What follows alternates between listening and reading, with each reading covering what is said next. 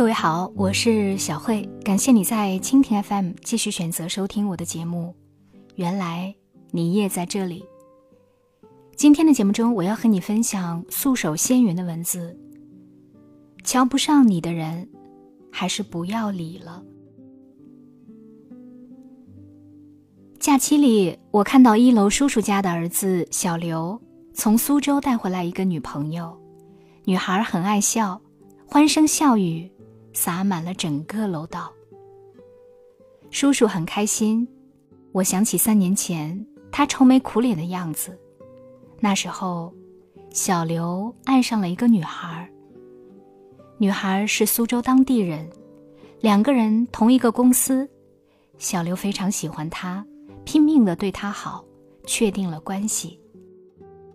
谁知道，女孩的父母却看不上小刘，嫌弃他是外地人，工作又不算太好，还没有房子，死活不同意。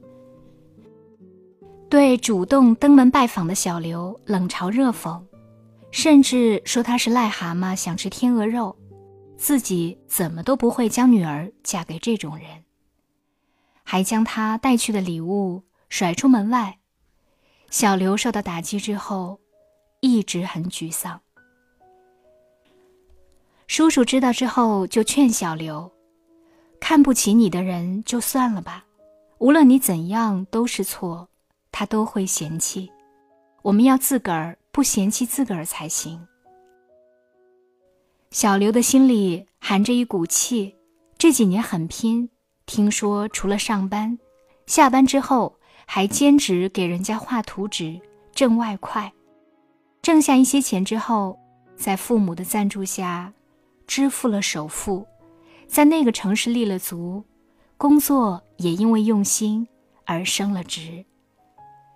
那个女孩子因为父母太挑剔，一直都没有找到合适的男朋友，见到小刘混得好，又买了房。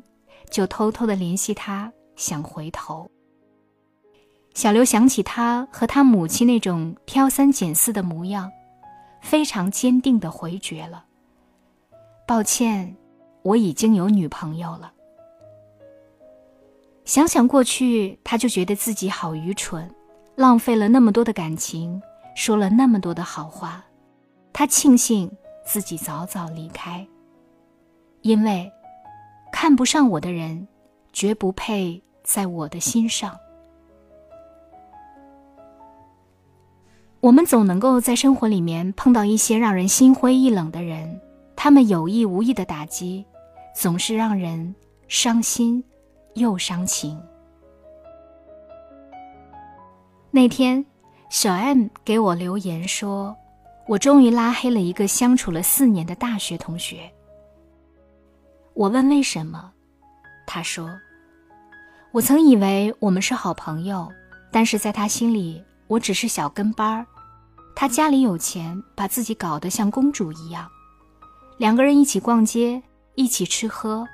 如果小 M 主动掏钱了，他就会说：‘你那两个生活费算了吧。’如果小 M 不掏钱，他会说：‘就知道跟我蹭吃蹭喝。’”他不允许小 M 和他穿同款的衣服，更不能欣赏同一个明星，怕拉低了他的审美。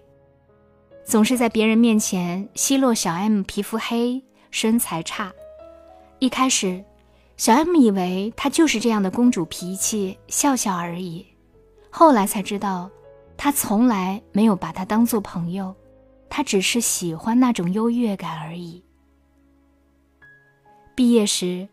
他听说小 M 也报了和他同一个岗位的单位，主动跑过来说：“你那个成绩就算了吧，就算你进了，面试形象也不合格呀。”小 M 想起这些年他的所作所为，感觉很可笑，明白看不上自己的人根本没有必要去讨好接近，因为放低的姿态只能换来更多的鄙夷，那种。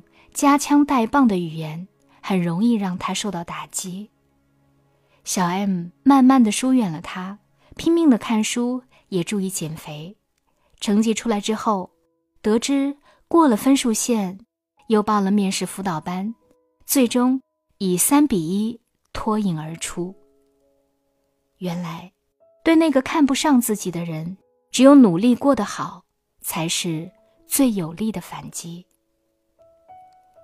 木心说过：“生命的悲哀是衰老死亡，在这之前，谁也别看不起谁。”的确，当你不知道别人的实力与潜力时，永远不要小瞧任何人，因为未来真的很打脸。